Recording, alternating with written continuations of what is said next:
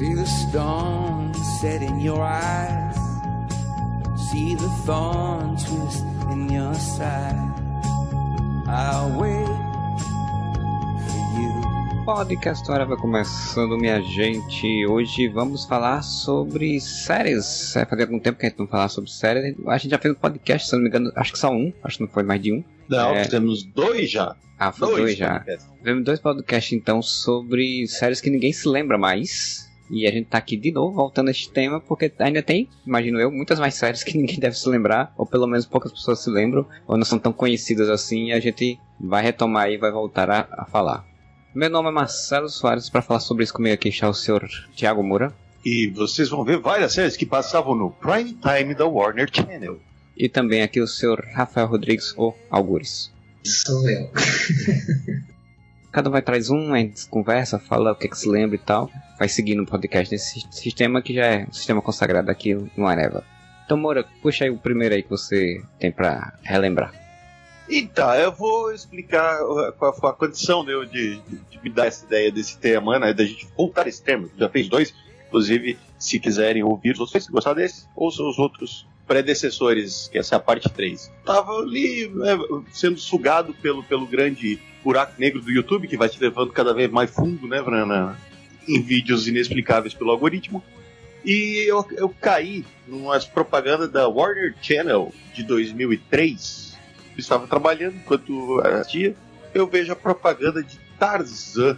Daí me pergunto, Tarzan? Cara, Tarzan foi uma série de 2003 que contava a juventude do Tarzan. Quer dizer, é o Smallville do Tarzan. Isso é muito louco, mano. Sendo que o Tarzan, em teoria, na juventude, ele tava abandonado na, na- nos- com os macacos lá, né? na- na- Pelo, pelo que que eu lembro. fazer um fazer uma série sobre a juventude do Tarzan, porque ele é o Tarzan sempre, né? Pois é. Não, mas o lance é assim, né? Não é que a juventude. Não é o pré, tá? É o Tarzan, ele já foi encontrado pela Jane e ele já tá Dá na um, cidade. é um Tarzan novo. Não, porque o Tarzan normal, ele sempre já é encontrado velho, né? Tipo, já velho assim. Na Disney, não. Na Disney ele é novo e tem, tem Rastafari, né? Mas no, no- nos filmes é sempre o Tarzan já é adulto, né? É. E aqui não, é, o- é o jovem Tarzan e as suas aventuras pela cidade grande, porque é em Nova York, obviamente. Né, ele é encontrado pela Jane, e daí, como é, tem, tem todo o lance aquele da, de que ele é o herdeiro de uma família, não sei o que, tal, Meu tal. E daí se passa, se passa nos dias atuais, entenda dias atuais como começo dos anos 2000, e daí ele tá lá, ele tem a Jane, obviamente ele se vai se envolver em várias aventuras, vai ter um policial que vai ajudar, ele vai ajudar a resolver crimes e tal.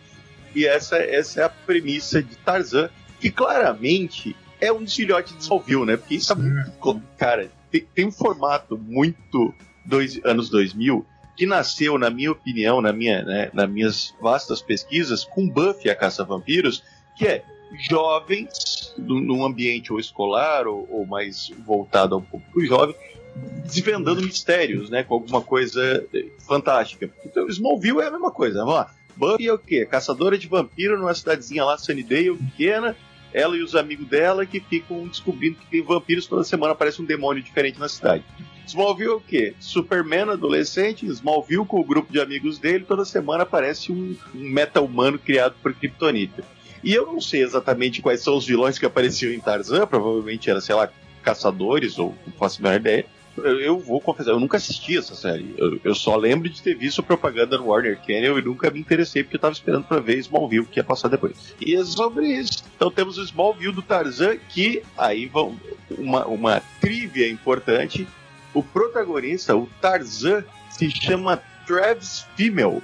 E ele é simplesmente o Ragnar de Vikings atualmente.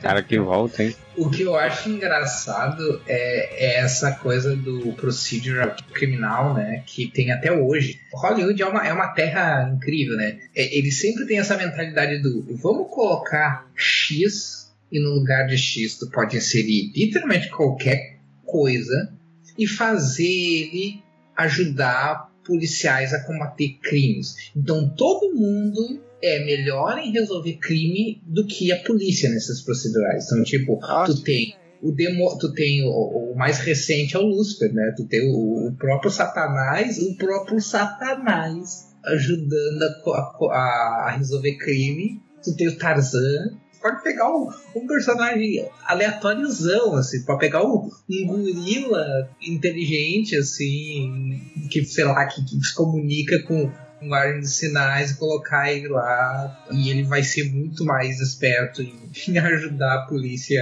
a resolver crimes, assim. Hollywood é incrível, né? É por isso que eu falo que a, que a Warner perde a chance de fazer uma série do Detetive Chimp, né, cara? Que o bicho é um gorila. Não, não tem nem dinheiro pra fazer isso. É, mas, porra, tá caindo de madura essa ideia aí, né, cara?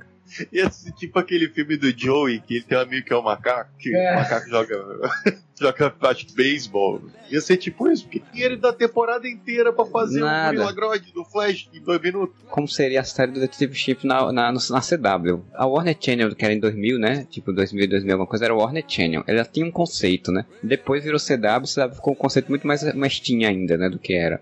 O Detetive Chimp, na verdade, não seria um, um macaco, ele seria um, um humano, provavelmente um anão, Que virava um macaco. ou que tinha ou que tinha um, um perfil, tipo, ele tinha genes de macaco, aí tipo ele é mais peludo, ouve melhor, sabe? E habilidades de pular. e- Habilidades proporcionais ao macaco. Isso. Isso Aí é tipo Legends of Tomorrow, né? Que assim, o, o poder do cara é virar metal, mas ele nunca vira. isso, o poder isso. do cara é isso. encolher, mas ele nunca encolhe. Esse é um negócio bem assim, porque tipo, esse negócio procedural, né? O Tarzan, por exemplo, o procedural dele é que ele ajuda a Jane. A Jane é a detetive da história, né? Que na Ah, é, série. bem, é bem provável que a Jane seja policial. Eu não olhei aqui, mas é bem provável. É, eu tô olhando aqui a sinopse, a Jane Porter, o nome, ela é policial, ele passa a ajudar ela porque ele, tio dele, tio do Tarzan, que é dono de uma, é CEO das, das indústrias Greystoke, né, que é o nome original do Tarzan, né, é o Clayton Greystoke, e aí, tipo, ele queria controlar o Tarzan, o Tarzan foge, não quer ser controlado pelo tio, não sei o que, e foge e começa a ajudar a Jane, que é uma policial, em crimes. E é isso a série. Aí nós vamos falar um negócio que eu tenho aquela teoria que os gringos copiam, né? Um, um cara loiro de cabelo comprido, criado no meio do mato, que é levado pra cidade porque ele é herdeiro de um milionário e ele não quer ser milionário e vai se, vai se envolver em várias confusões na cidade grande. Claramente, essa série do Tarzan copiou o Gaúga, o índio Tatuapu. Então, então, não resta mais dúvida, cara. As séries americanas copiam tudo que é, que é brasileiro. Aí vale salientar que Tarzan é uma série tão boa, tão boa que só teve oito episódios, né? Ah, mas tem séries piores ainda, hein? Na- nas listas aqui. Tem Teve- séries que duraram bem menos. Agora, o, o, o louco é que, tipo, essa série ela tem a Lucy Laws, né? A, a Xena. Ela é uma jornalista publicitária, trabalha na Greystoke Industrials. Tem o Eric Kripke, que depois fez o Supernatural também na equipe técnica. Ele é coprodutor e, e desenvolvedor da série também. Tem, tem um pessoal que já depois se tornou alguém, né? Como você falou, o próprio Ragnar, o, né? tio, o, tio do, o tio do Tarzan é o Mitch Pileggi, cara. É o do, do Arquivo X. É, o- não lembro, Ah, sim. O Skinner. O... Skinner. Foto aqui, pelo menos, no- do Tarzan. Ele está o quê? Careca e com barba. Quem era o tio de Tatuapu na, na, na novela? Simplesmente Lima Duarte. Lima Duarte é o quê? É um velho careca de barba. Não, não tem mais o que dizer que, que não copiou. A Sarah Wayne Kellis, que era a Jane, né? A Laurie, que é a esposa do Rick em, em The, é, The Walking Dead. Ah, é, é, Não, Nick Porter, que é a- provavelmente a irmã mais nova de Sarah Porter. Não sei pronunciar o nome dessa mulher, mas é a Layton Mister. É a Blair do Gossip Girl. Então, um monte de gente que, que é Depois, casada com a Dan Brody, inclusive. Aqui tô olhando. Tarzan, série teve oito episódios, ninguém assistiu essa merda, ninguém lembra dessa bosta, mas todo mundo conseguiu emprego depois disso aqui, né? É, então ficou tudo bem, né? Ficou tudo bem, enfim. certo. é, Rafael, já que você tava falando aí, aproveita já. O Chris Carter, depois do Arquivo X, ele tentou desesperadamente, né? Reproduzir o sucesso do- da série. E Inclusive, até no próprio Arquivo X, daí que foi outra bosta que ele tentou, ele tentou reproduzir fazendo Arquivo X de novo e não deu certo. Mas na época ainda mesmo, assim, ele, ali no começo dos anos 2000, ele, ele tentou... Aí nos anos 90 ele fez Millennium, no começo dos anos 2000 ele teve a série dos Pistoleiros Solitários, mas tem uma que tô pra dizer que mesmo os fãs do Chris Carter têm dificuldade de lembrar que essa série sequer existiu, principalmente aqui no Brasil, porque essa série ela teve oito episódios, do qual só passou três aqui na TV a cabo, no caso na Fox. Cara, Foi uma série chamada Harsh Helm. Era uma série esquisitíssima. Eu assisti os três primeiros episódios, mas eu não lembro muita coisa. A única coisa que eu consigo lembrar é que tinha o Christopher Lloyd Terry O'Quinn, ele era um dos, um dos personagens principais. Terry O'Quinn é o de Lost, né? Isso, É o Lost. cara, o Lost, é exatamente, que é, e que apareceu em várias coisas do Chris Carter, assim, inclusive em Arquivo X, ele apareceu como uns dois, três personagens diferentes, assim. é, é engraçado porque o, o Terry O'Quinn, ele tá, tipo, milênio como um personagem impo- não, não principal, mas um coadjuvante importante, né, porque ele é um dos, entre aspas, ele é um dos amigos do, do protagonista que, que acaba sendo meio que um vilão. Depois ele aparece como um policial aleatório no Arquivo X, o filme. Depois ele aparece como algum outro personagem, que daí agora eu não vou lembrar, na série Arquivo X, que não é o mesmo, o mesmo policial que apareceu no filme do Arquivo X. E aí depois teve o episódio do Arquivo X que foi o crossover com o Millennium. tipo, tem três pessoas iguais ao Terry O'Quinn no universo do, do, do Arquivo X. Mas esse Hatch Helm, ele era. ele não era sobre sobrenatural, assim, ele era mais sci-fi, assim. Pelo que eu lembro, tinha uma, uma realidade virtual que reproduzia fielmente o mundo real. Era como se fosse um banco de dados de todas as pessoas que existiam no mundo. As pessoas nessa realidade virtual elas assumiam papéis diferentes do que os papéis do mundo real, assim como se fosse um jogo de videogame, mas as pessoas não estão jogando o jogo necessariamente, né? Elas estão lá como NPCs sendo outras, outras coisas. Na verdade, virtual militar tem um soldado que é designado para entrar nessa realidade virtual e ir atrás de um cara, porque assim, essa realidade virtual é exatamente igual a, ao nosso mundo, com a diferença de que ela é uma espécie de linha do tempo paralela projeta o que, aconteceu, o que, o que teria acontecido, ou o que, o que aconteceria com o mundo se uma bomba nuclear tivesse explodido em Nova York. Hum, Então é tipo um, é, é uma realidade virtual de um futuro distópico que, que o, vamos dizer assim, os parâmetros iniciais são o mundo como a gente conhece, aí é inserida essa variável do tipo explodiu a bomba em Nova York e a realidade virtual se segue a partir daí, né, sobre como ficaria. E aí esse soldado ele é, ele é mandado para essa realidade virtual para ir atrás de um cara que é o Terry O'Quinn, que meio que pirou e dentro daquela realidade virtual ele virou tipo um déspota assim, ele se tornou um ditador. Cara tem que ir lá buscar ele e daí tem, como eu não assisti todos os episódios, porque não passou todos os episódios aqui, é, era ainda naquele início dos anos 2000, eu não tinha internet em casa, só tinha TV a cabo, então só tive acesso a esses três episódios, fica difícil saber pra onde que a série ia ir, assim. Pra lugar nenhum, porque só teve mais seis depois. né? A própria história parecia que não ia pra lugar nenhum, sabe? Tá, ok, uma realidade virtual, mas não parece que existe muita. Tô falando tudo de memória, tá? Pode ser que eu tenha esquecido algumas coisas super relevantes, assim, do plot, mas falando de memória, assim, não lembro de, de ter alguma coisa que te, que te dissesse assim, nossa, essa realidade virtual é uma coisa super perigosa e tal. Tipo, é só uma realidade virtual, sabe? Tinha nada na série que mostrasse que sei lá, se alguém morresse lá. Talvez tivesse isso, mas eu não lembro assim, se alguém morresse lá na realidade virtual ia morrer de verdade ou coisa assim, sabe? Resolve fácil até que não, é, não entra, né? Porque não é tipo Matrix que você é obrigado a entrar. Exa- exato. Então, tipo assim, não tinha muito o que queria fazer, sabe? Tipo, dava pra ver que o, que o Chris Carter queria fazer alguma crítica, alguma coisa assim, a questão da tecnologia, mas não sei pra onde essa crítica foi. Talvez ele, né, ele tivesse. As críticas tivessem eh, ficado um pouco mais claras nos, nos outros episódios, mas. E essa série, ela ficou mais lembrada lá fora, porque ela é leve, assim, baseada numa HQ da Harris Comics. Quando começou a série, só aparecia, tipo, criado pelo Chris Carter. Aí os criadores do- do- dos quadrinhos processaram a Fox. E a Fox teve que colocar para os próximos episódios que a série era inspirada pela série quadrinhos chamada Harsh Helm, assim. Praticamente só tem o, o- nome e alguma coisa a ver com realidade virtual, que as duas coisas não têm absolutamente nada a ver. O Chris Carter basicamente assistiu Matrix, se empolgou e quis fazer o dele, né? No Matrix, tipo, tem um motivo, as pessoas são presas lá, né? E tem todo um lance de alienação, as pessoas não sabem, tem, não sabem que estão presas. Não só tem todo um conflito, como tem todo um real perigo, né? Se tu sair, tu vai ser perseguido, se, né? E se tu ficar lá dentro e, e despertar e saber que isso existe, tu também corre perigo. E se tu morrer lá, morre também na vida real. Então, mas não parecia ter nada disso, sabe? Na série, assim, tô aqui vendo o resumo e, e aí você aí vai entender qual, era, qual é a ideia do Chris Carter, apesar que eu acho que não era um plot que não durava muito tempo. É um jogo de realidade virtual e tal, mas qual é o plot da coisa? O tenente Tom Hobbs, sem saber, foi jogado nesse mundo pelos seus superiores com uma missão, matar o general Omar Santiago. E aí ao longo do caminho ele É, esse encontra... Omar Santiago é o, é o Terry O'Quinn, cara. Pois é, ele tinha que matar esse personagem. Tava nesse mundo sem saber que era um mundo de realidade virtual, pelo jeito. Aí ele vai encontrando pessoas, né, fazendo uma equipe, né, tem uma pessoa com uma garota que é muda com poderes misteriosos, tem uma versão do cachorro dele, ele começa a encontrar versões de pessoas da realidade dele, né? No se descobriria que o, o Hobbes, né, o, o Aldo Hobbes do Santiago, era um sargento maior do exército dos Estados Unidos no mundo real, tinha sido jogado para o Hash Helms lá, é agora um general autoproclamado na simulação que controla cinco estados, cinco estados dos Estados Unidos como um ditador brutal. Ele, tom, ele tomou Puxa, conta. da tomada do computador contra o Octidel.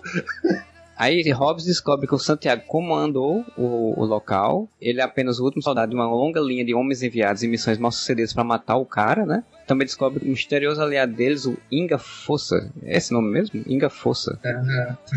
que Santiago está planejando o último ato terrorismo no mundo real para que o House Hel- Helm seja tudo que rege. Quer dizer, o Santiago está querendo fazer um atentado terrorista na Terra, mundo normal, com, a- com a ajuda de um, de um, de um, de um aliado para destruir aquele mundo normal e só o mundo virtual ser a realidade que existe. Aí esse, esse é o ponto da Mas- história, é o soldado tendo que impedir esse, essa, esse ataque. É, eu acho que nos primeiros episódios eles não explicam isso, viu?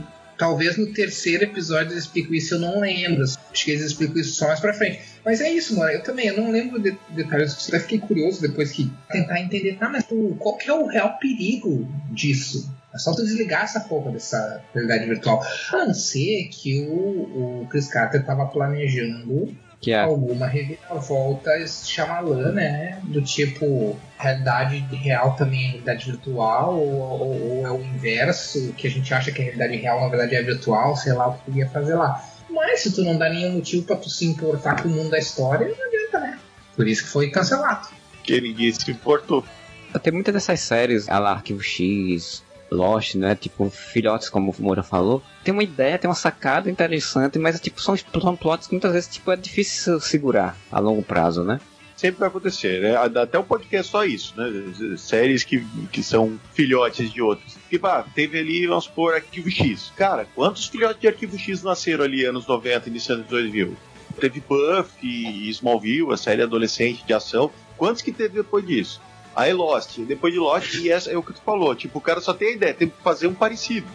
Logo depois que acabou Lost, pouco tempo depois, teve um lance de uma série, eu não vou lembrar o nome agora, Alcatraz. ninguém lembra dessa série, nem eu no caso. Não é Alcatraz. É uma que as- as- todo mundo tinha tipo um apagão, desmaiava durante não sei quantos Ah, minutos na mesma hora mundo.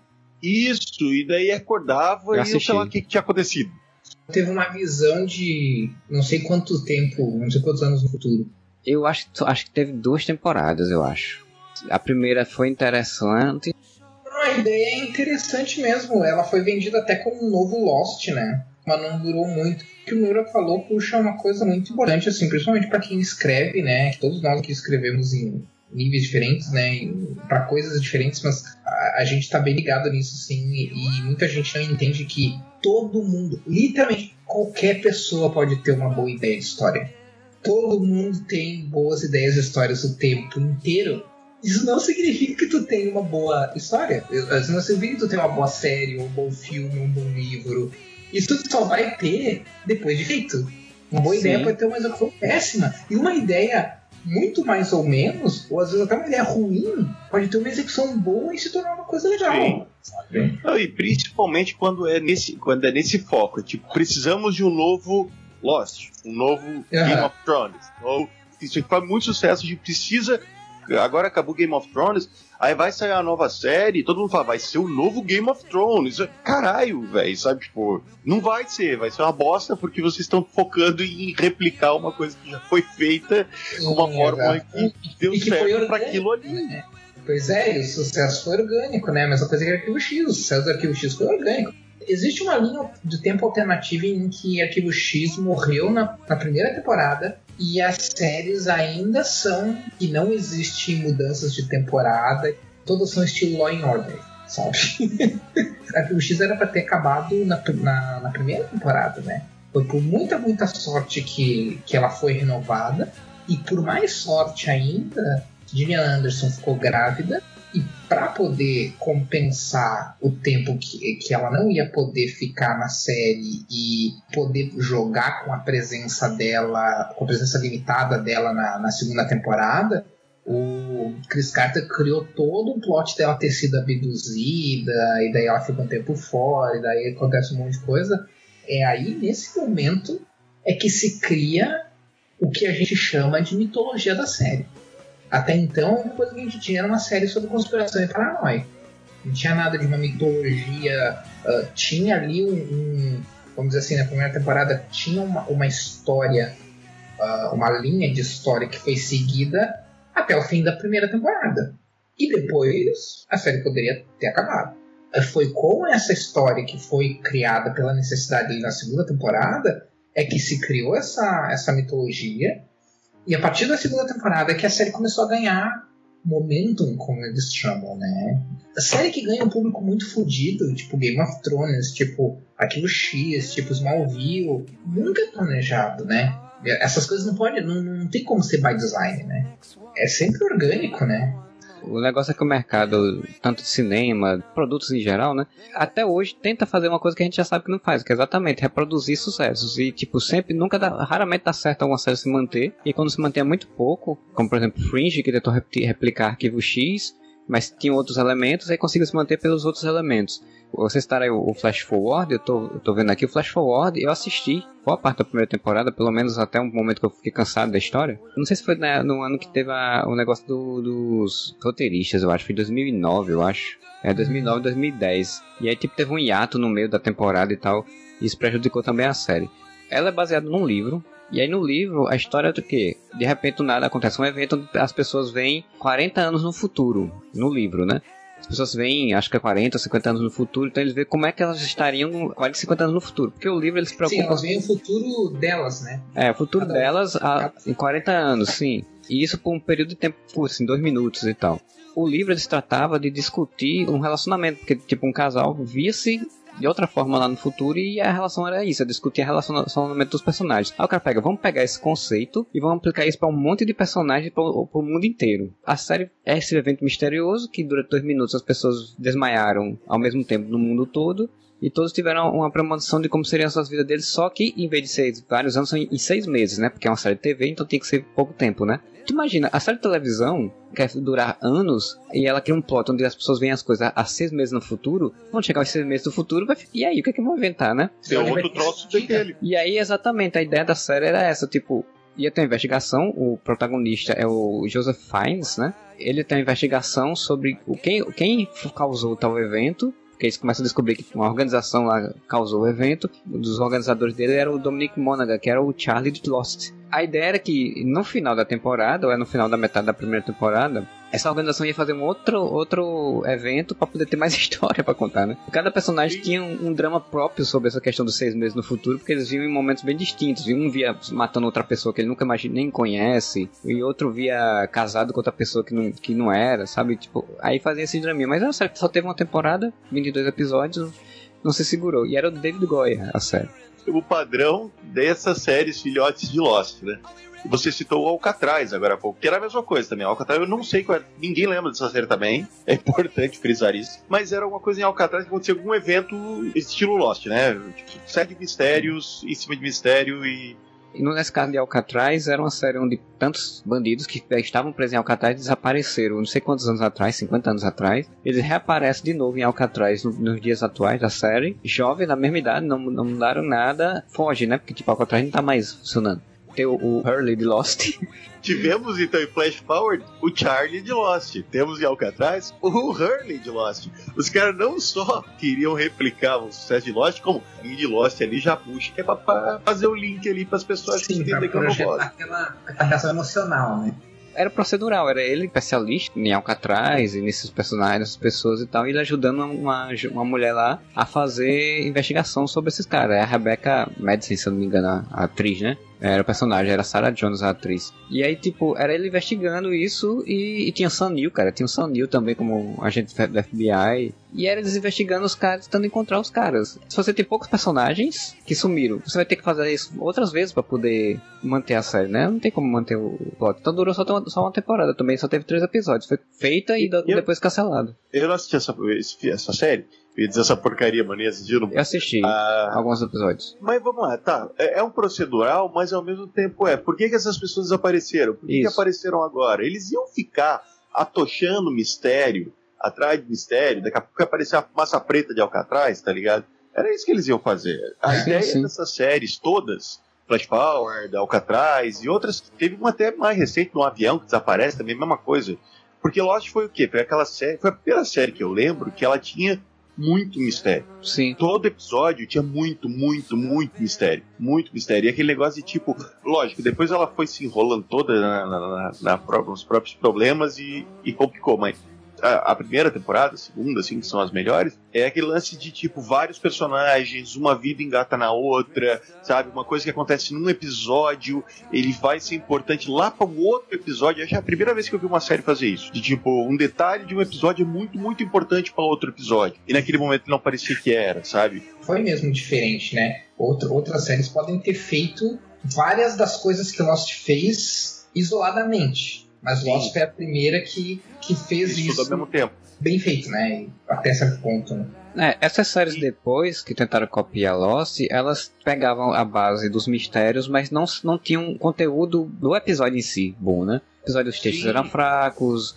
atuações geralmente não eram tão boas, a direção em si, né? Então não era. E acho que, não me engano, o Alcatraz acho que foi uma produção do Jerry Bruckheimer, eu acho, se não me engano o que que Lost pegou a gente realmente quando assistia na época? Além dos mistérios, claramente, é porque você ia acompanhando a vida de cada personagem, aquilo era meio um quebra-cabeça que você ia montando, sabe? Pô, é interessante esse formato, assim, essa fórmula que eles criaram de você ir montando um quebra-cabeça para entender a vida do personagem ao mesmo tempo que você vê os mistérios da ilha e tal. Essas outras séries, elas só partem do princípio de, tipo, precisamos fazer uma série que tenha muito mistério e muito personagem. É, e que a vida de um deles encoste no outro. É isso, tá ligado? É, não, o, tem conteúdo. Se tu pega Lost, a, a, ideia de Lost, dos flashbacks, né? Eu nem vou entrar na questão que depois inventaram flash forwards e, e flash paralelo, paralelos, sei lá como é que ficou presa no seu, seu procedural de estrutura. No próprio, na sua própria fórmula, né? É. Mas antes disso, a ideia do flashback e, dessa questão de fragmentos, de pegar fragmentos da vida que o Bora falou, ela casa completamente com a série, né? Porque a série Lost, que significa perdido,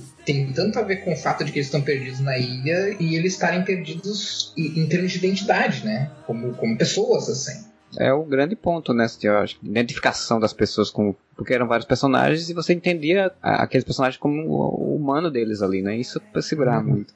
Essa é a história da vida, da produção em massa, não só americana, mas aqui a gente está analisando em geral americana, de narrativa, né? Porque não é muito diferente do que aconteceu com os quadrinhos, né? Quando a gente teve obras dos anos 80, tipo Watchmen, e Cavaleiro das Trevas, e Asilo Arca, e O Monstro do Pântano, e o Sandman, que daí teve uma caralhada de gente que ou não entendeu, ou, ou não tava nem aí, né, pra, pro conteúdo da coisa, e se focou só na forma, né? E o que foi reproduzido durante toda a década de 90 nos quadrinhos foi a forma e não o conteúdo, né? Tinha os personagens atormentados, personagens super extremistas, usando arma e forma super ponta e coisa assim, mas não tinha nada do, do, do, do conteúdo que tinha essas histórias, né? E é o mesmo caso, né? Tu pega um Lost, por exemplo, ok, era uma série que tinha um conteúdo por trás da sua forma.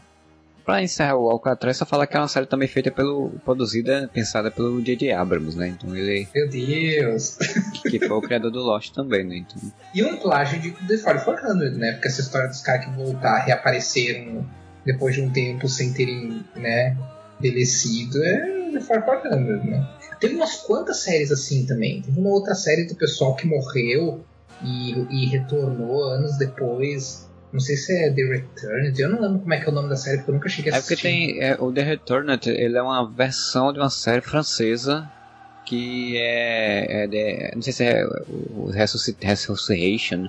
Tem uma série francesa, porque tem um nome francês, eu não lembro como é o nome francês. Um monte de pessoas na mesma cidade sumiram há um tempo atrás e depois eles retornam, né? Tipo, como se fossem mortos-vivos, né?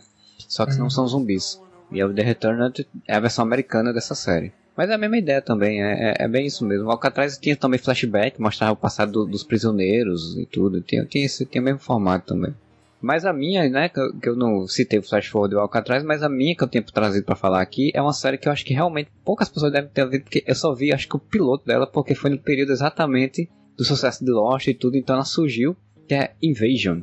Hum, sei qualquer. É. Invasion não assisti, mas eu lembro das propagandas. Sim, Invasion é uma série que só teve uma temporada também, 22 episódios, foi estreou em 2005, feita pela ABC, né, ABC, e é uma série que, tipo, é sobre invasão alienígena. Só que, tipo, o caso é que é uma cidadezinha no interior que tem um guarda florestal lá, o xerife Tom Underley, que é o William Fichtner. Fichtner. Fez muita ponta e um monte de coisa, um monte de canto, mas ele não tem nenhum, não tem nada que assim, você possa dizer, nossa senhora, ele é famoso por isso. Por exemplo, ele fez o Cavaleiro das Trevas, né, o Batman Cavaleiro das Trevas, que ele era o gerente do banco do, da cena de abertura. tem essa cidadezinha, cidadezinha do interior, lá no Everglades, cidadezinha com região pantanosa, tudo muito bonito, e acontece um dia um vendaval, uma tempestade gigante lá e, e quase destrói a cidade, e mas ao mesmo tempo que está tendo essa tempestade, muitas pessoas veem avistamento de luzes no céu. E tem muitas luzes, muitas luzes, e, e, depois ao longo da série o detetive começa a desconfiar que aconteceu alguma coisa de estranha na cidade, começa a investigar e ele descobre a existência de alienígenas que são alienígenas que vivem dentro das águas e que tomam o corpo das pessoas, criando uma raça tipo híbrida. Nossa, esse é o plot do Vampiros de Almas, cara. Invasores de corpos. e esse era o plot da história. Tipo, ia ter uma invasão alienígena nessa cidadezinha e que poderia se espalhar pela Terra e o detetive, junto com outras pessoas aliadas, tinha que proteger a cidade e fazer a proteção do, do, da Terra no geral, né? Falei essa série porque eu lembro que eu assisti o piloto disso você vê um piloto, você pensa depois, pô, como é que isso acabou, hein? Como é que será que acabou essa série? E eu nunca nem, nem pensei em pensar em ver como é que acabou essa série. Cara, sabe que eu gosto desse, desse tipo de plot, assim, de invasão silenciosa, invasão alienígena silenciosa. Eu gosto também, da, obviamente, né? Invasão alienígena fazendo estardalhaço, mas porque o original, né? Que tudo isso vem do Vampiros de Almas, né? Que tem umas 50 versões Sim. no cinema que é um, uma alegoria ao comunismo, né? Ao, ao tipo, a invasão do estrangeiro e coisa assim, que pode ser qualquer pessoa que a gente, que a gente, inclusive gente que a gente conhece, pessoas que a gente ama, coisa assim, que podem ser comunistas e tal. Curta essa, essa dinâmica meio horror daí, né? Que daí não é tanto catástrofe, não é tanto a, o espetáculo, assim, é essa coisa mais suspense, mais terror de, de tu ter alguma coisa muito muito estranha acontecendo ali, uma invasão alienígena acontecendo sem, sem ninguém saber, assim, eu, eu curto, assim. E eu me interessei até por esse, por esse plot Invasores de Corpos, mas por algum motivo eu não assisti a série. Não sei porquê. É, porque a série provavelmente não foi tão interessante, né? Não chamou tanta atenção e ficou por isso mesmo, né? Teve até 22 episódios, achei que foi muito. E as séries que são muito baseadas na, na, no Stephen King. Tem muita série que é baseada no Stephen King que, tipo, é uma série que começa, tem 3 episódios, 22 episódios, ninguém nunca mais lembra. Tipo a série do Nevoeiro, Sim. que foi cancelada com 3 episódios. Porque ele pegou o plot do, do, do, livro, que já tinha um filme muito legal, e fez quis fazer uma série e a série não rendeu. Tem muito isso, né?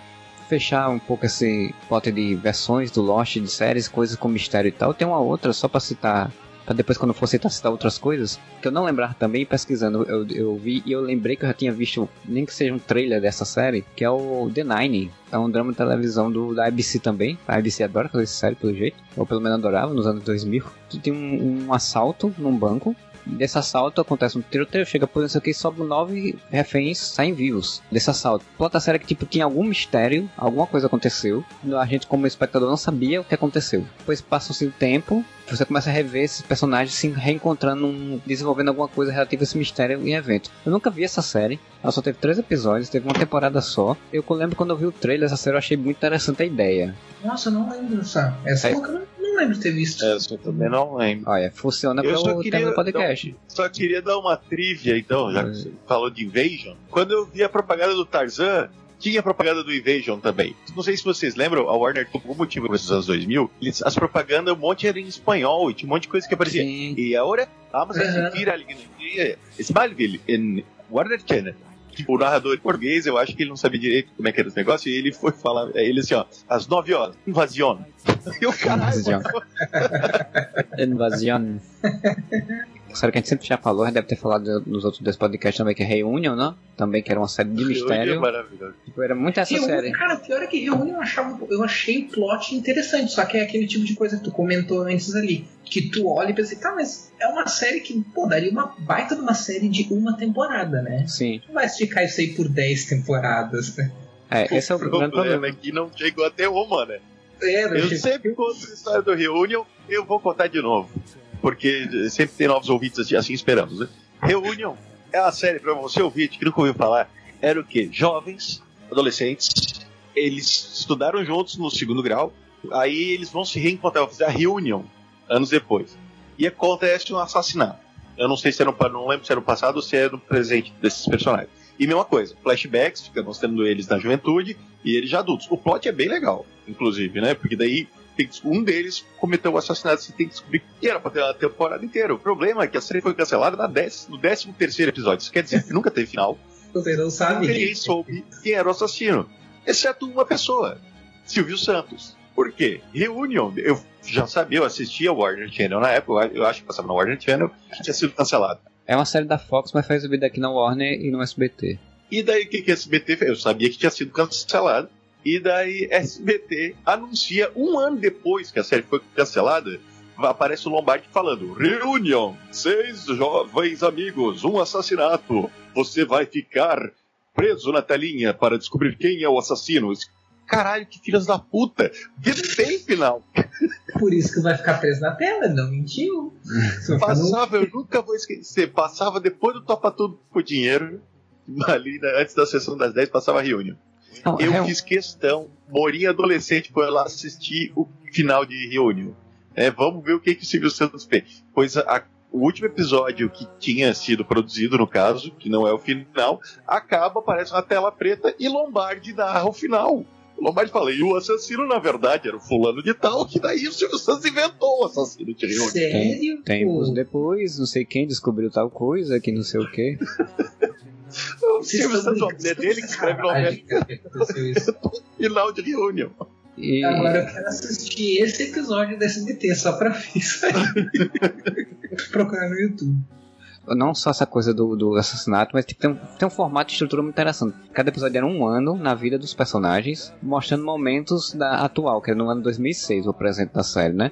Quando eles se reu- reuniram na faixa de 20 anos de graduação, que é nesse ano de 2006, um das pessoas no grupo foi morto. E aí você passa um tempo da série sem saber quem morreu e quem matou. Isso era legal da série, porque você também não sabia quem tinha morrido. E aí você ia passando, ia passando, ia passando, passando. Aí a série foi cancelada. Tô vendo até aqui, né? A identidade do amigo assassinado seria revelado no episódio de- dos anos 1990. A série começa em 1986, né? E aí- Nem sabe quem foi assassinado. É, ia ser a, a Samantha Carson, né? Aí, entretanto, a identidade da assassina nunca foi revelada devido ao cancelamento da série. Aí, aí explica que, de forma não oficial, o SBT narrou dizendo que tinha sido o pai do, de um dos protagonistas. Teria matado a garota por nunca ter aceitado o fato dela ter tido um filho com um, um desafeto dele. Silvio Santos fazendo fanfic, mano. Isso é bem Brasil. É depois, SBT, né? um tempo depois, um dos atores falou que a ideia que estava nos planos dos criadores da série é que a assassino seria a filha da mulher que foi morta, né? A Samantha, Cal- a Samantha ia ser a filha dela com outro pro- protagonista que era o Will. Ela teria tido essa filha, teria abandonado, e aí, 19 anos depois, a filha reapareceria na série no último episódio e ia ser revelado que ela que tinha matado. É tipo, a gente não sabia se eles queriam fazer uma série ou uma minissérie. Mesmo sendo uma minissérie, a série não, não rendeu, né? Tipo, ela teve, se não me engano, um início de série muito boa de, de audiência e depois foi caindo, né?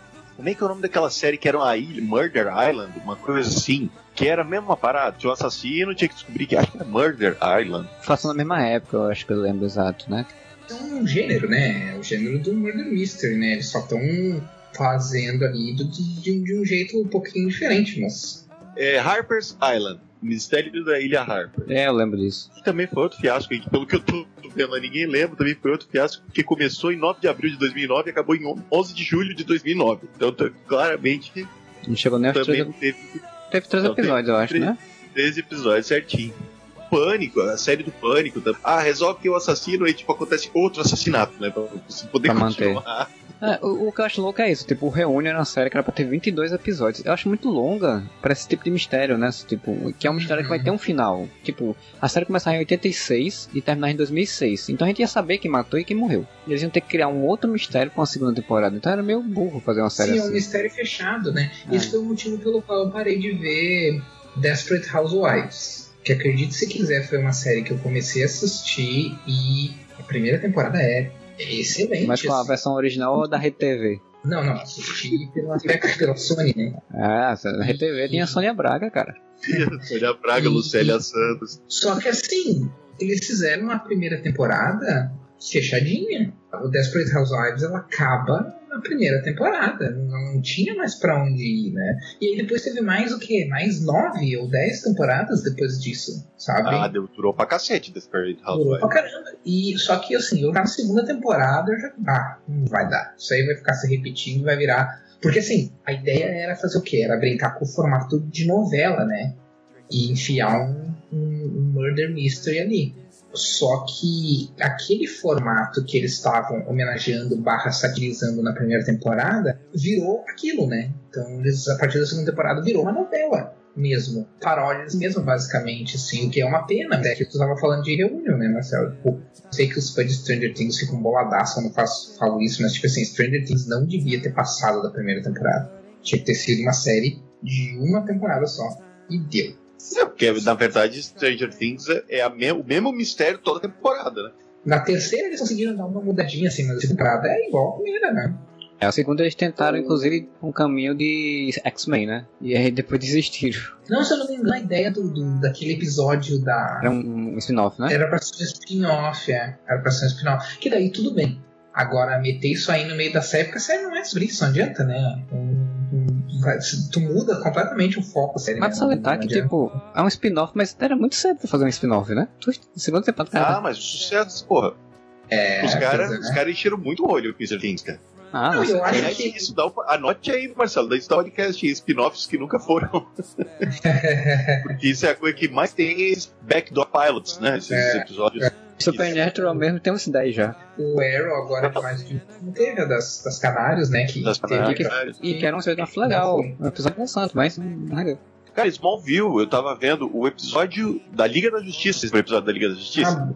Ah. Aquele que o, que o Lex Luthor sequestra o Bart Allen e daí o, o Cyborg, que não tem peças mecânicas aparentes, acaba o episódio saindo o Liverpool falando: Ah, nós vamos. Estou pensando em uma equipe, vai ter alguma coisa a ver com justiça, a galera da justiça. Então a série do, do com Oliver e os outros personagens em Metrópolis ajudou, né, como uma organização de super-heróis e tal, nunca teve. Depois o Absolute Justice também era para ser, era para criar um spin-off de outra coisa que eu não lembro agora, talvez da Stargirl, porque a origem da Stargirl no, no episódio também não deu nada. Então, isso dá um podcast, hein, só Backdoor Pilots. Então, Moura, puxa já um próximo aí, já que eu já falei muito agora tá falando aqui de invasão alienígena, de né, invasão de estardalhaço, invasão é, na miúda. Tem uma série, não sei se vocês vão lembrar, que é sobre invasão alienígena. E é uma invasão alienígena mocosada, na miúda, que ninguém percebe.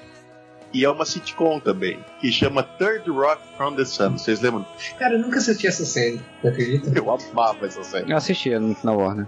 Eu tinha minha trindade de série da Warner, que era Friends, That Seventh Show e Third Rock from the Sun.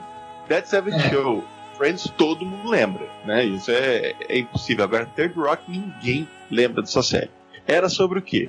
O John Lithgow, pra quem não sabe, ele é o, o assassino. Como é que é o nome dele no Dexter? Assassino Trindade, Tríplice, sei lá. É, um negócio assim, Trindade. Trinity. E, e o John Lithgow, com aquela cara de maluco que ele tem, era o pai de uma família que na verdade não era uma família. Eram alienígenas e disfarçados de uma família suburbana americana.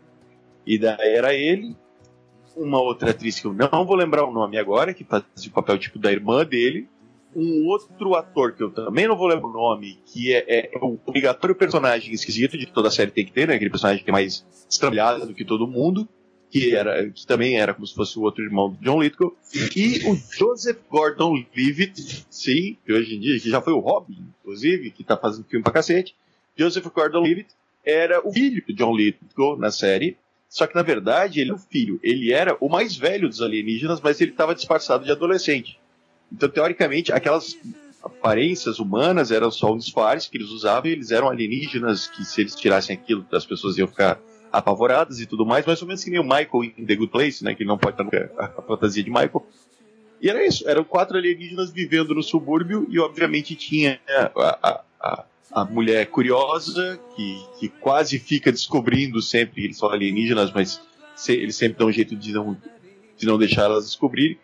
E é basicamente isso, cara. Eu, por algum motivo eu achava essa série muito engraçada quando eu tinha, sei lá, 14, 15 anos. É muito engraçado, eu acho que ele não era. Você não achava ela muito engraçada. Não, eu tenho mas... certeza que ela não era muito engraçada. Eu não quero assistir isso de novo. É, a, a, mulher que você falou que não lembra o nome é a Kristen Johnson, que era a Vilma no filme dos Flintstones. Eu acho que ela era a Vilma no segundo Flintstones. Flintstones em Viva Rock Vegas. E a gente não pode esquecer isso. Tem o filme dos Flintstones com o John Goodman e depois você tem um filme que é o prequel dos Flintstones, que é eles jovens. Essa moça é a, a Vilma e o Barney é um dos irmãos, marido da, da, da Kim Basinger. Como é que é o nome desses, desses irmãos, cara? Baldwin. Ele é um dos irmãos Baldwin. É o, é o Barney. Mas, é, cara, Third Rock from the Sun era sobre isso. Deixa eu ver se, se eu lembro mais alguma coisa que eu assistia com muita frequência, mas eu não consigo lembrar de absolutamente nada dessa série. É uma série que ela teve seis temporadas, teve bastante tempo até, né? Foi de 96 a, a 2001. E era basicamente isso, a sitcom, né? Então, tipo, época que eles poderiam ter sido descobertos, e o cara, se não me engano, no final termina com ele. A mulher, que, porque tem, o John Ligoto, ele se envolve com a mulher lá, né? Com, a, com no trabalho dele, Sim, né? Que é, é que quase sempre descobre a verdade. Tem essa que é tipo o interesse romântico dele, e se não me engano, tem uma, uma outra mulher que é uma vizinha enxerida que é tipo feiticeira, sabe? Tem aquela personagem que é desmentida e quase descobre sempre. Sim, então ele se, ele se, envolve com essa mulher. Eu me lembro que tem algum momento, não sei se é o final da série, eu acho que é, que eles têm que voltar pro planeta deles e alguns resolvem ficar na Terra ou, e, outro, e essa mulher vai com ele pro planeta dele. É um negócio mais ou menos assim. Que eu, lembro, eu acho que eu vi algum, algum vídeo no YouTube, alguma coisa falando do final de algumas séries e acho que era essa, essa era assim. Assim, basicamente é isso. Se alguém lembra mais dessa série, por favor, deixe nos comentários. Eu só queria eh, incluir aqui uma coisa maravilhosa, que é o fato de que em Portugal essa série chama Terceiro Calhau a Contar do Sol. que é a literal, né? Que é a tradução literal. O chefe, né, o líder da, da alienígena deles com quem eles conversam eventualmente é vivido pelo William Shatner, o, também conhecido como Capitão Kirk. Maravilha isso, hein? Eu tô vendo, era só a voz mesmo. No Brasil era chamada Uma Família de Outro Mundo. Ah, nossa! Isso passou onde? No SBT, né? Não, tudo bem que isso é, é totalmente sessão da tarde, né? Sim, sim. Faz tem, tem maior cara de passar a tarde sem problema nenhum, né? Não, mas eu digo, a tradução, né? Fazer uma, um trocadilho com alguma expressão popular. Uma família de outro mundo. Sitcom, né, cara? Sitcom, pô, adoro fazer. Tipo, é, tem uma sitcom que eu tinha trazido aqui pra, pra comentar, que o nome da série é Teen Angel. E no Brasil ficou Um Anjo Muito Doido já tá bom, porque não chama Até Deus Duvida. Uma série dessa. o, o que eu reparei que acontece muito, né? Faz muito tempo que eu reparei isso, mas uma coisa que eu, que eu reparei é que eu não sei se isso é cultural ou se isso foi imposto e virou uma regra, né? Mas lá nos Estados Unidos não existe muito essa preocupação do tipo, ah, vamos fazer um título que fique claro pro, pro público que isso é uma comédia. Não existe muito essa preocupação. Vocês podem ver em filme, em série. Às vezes tem, umas, tem uns títulos assim que tu não diz o que, que é, né? Tu vai precisar ver um trailer ou ver um, ver um pôster, né? Alguma coisa assim, para uma sinopse para saber o que, que é. E aqui parece que existe essa necessidade de deixar muito claro nos títulos o direcionamento da história. Se é uma história séria, se é uma história tipo, se é uma comédia, se é uma história mais suspense, se é alguma coisa de terror.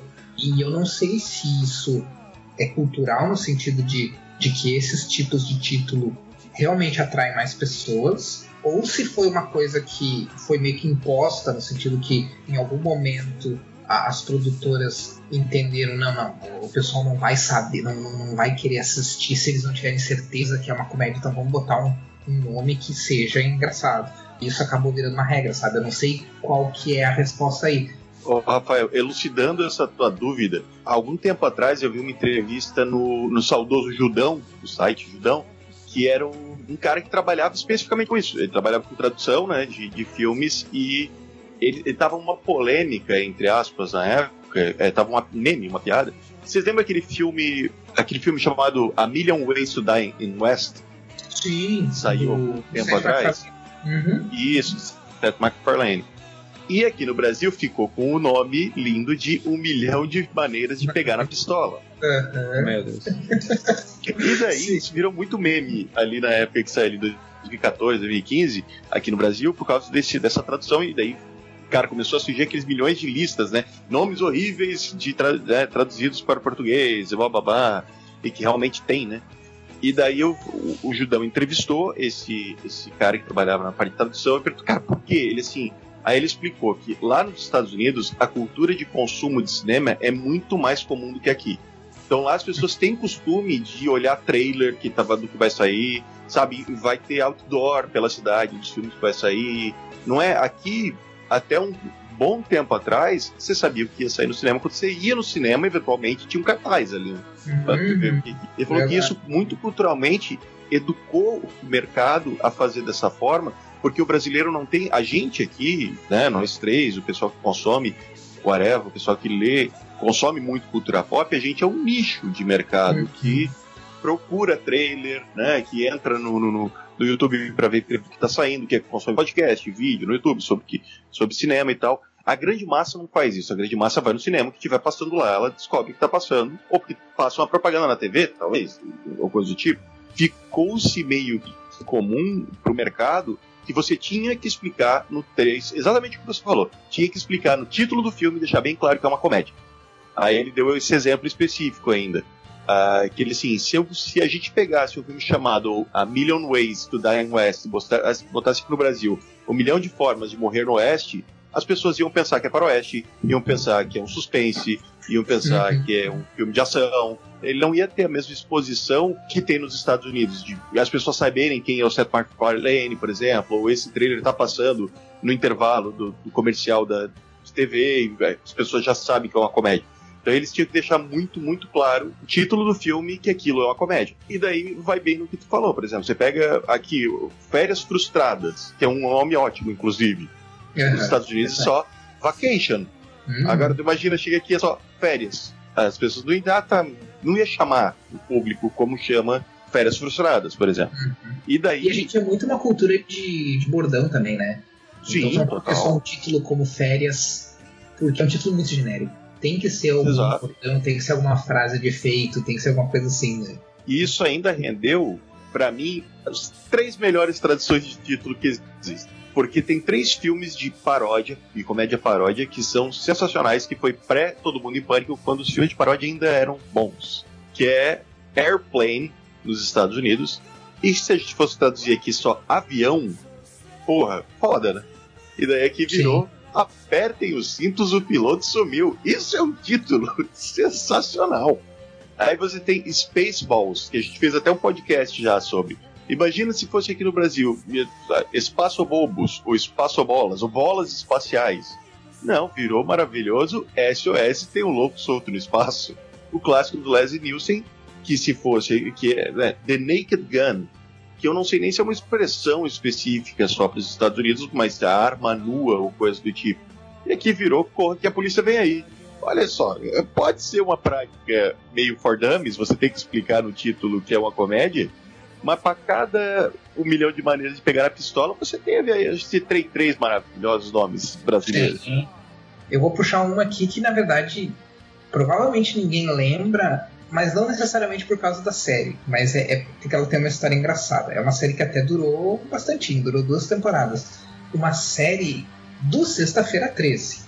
Só que assim, tem que explicar todo o contexto, porque eu lembrei dessa série porque recentemente eu reassisti todos os filmes do Sexta-feira 13. E aí eu tava querendo assistir, reassistir essa série. Essa série é produzida pelo produtor da Sexta-feira 13, da, da, da cinesérie Sexta-feira 13, a, a série era para se chamar A 13 Terceira Hora, mas ele quis que chamasse Sexta-feira 13 para pegar carona no sucesso dos filmes. Só que assim, a série ela não tem nada a ver, só o título. Ela é uma série estilo Além da Imaginação, com uma série de antologia, cada episódio é um episódio diferente, com histórias sobrenaturais e tal, que giram em torno de uma mesma, uma mesma ideia, que é uma loja de antiguidades que o cara vende antiguidades amaldiçoadas. Então, cada episódio é a história de um dos objetos que foi vendido pelaquela loja. Ou seja, não tem absolutamente nada a ver com Sexta-feira 13. O nome original é Friday the 13th The Series, que foi traduzido como Sexta-feira 13 O Legado. Mas quando a Globo passou aqui, passou como A Loja do Terror. Eu acho mais honesto. Exato, porque isso, aí voltando a falar da, da, questão da tradução, isso é um caso em que o cara tá totalmente consciente do contexto. Olha, eu sei que essa é uma série produzida pelo cara Sexta-feira 13, mas não tem nada a ver com Sexta-feira 13. Então não, não tem por que a gente botar Sexta-feira 13 nesse título. Vou trazer com outra coisa, sabe?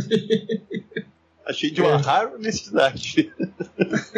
a ideia da coisa, né? Do que é o título Sim, direto. Sim, exatamente. Tanto que eu lembro de ter assistido essa série na Globo e só fui saber que essa série era chamada, no nome original era Sexta-feira 13 a série, muito tempo depois, né? Depois que eu já, já pesquisava sobre essas coisas e tal, porque é uma série, porque ela foi exibida entre 87 e 1990. Então, assim, eu lembro pouquíssimo, né? Que eu acho que minha mãe assistia. Ah, então eu só fui saber depois de mais velho, né? Tinha e não tinha a ver, né? Com, com Sexta-feira 13. Que a pessoa que traduziu isso, ela assistiu de fato a série, né? Pra ela hum. ter essa noção. Ela assistiu de. Ao contrário de essa todo mundo lembra, a série que todo mundo lembra, a não ser que você tenha nascido em, sei lá, 2005, você vai lembrar que é Barrados do Baile. Né? Não é um bom exemplo de série que ninguém esquece, mas é um bom exemplo de tradução. Por que, que essa porra dessa série chama Barrados do Baile? Vocês já pararam pra pensar isso?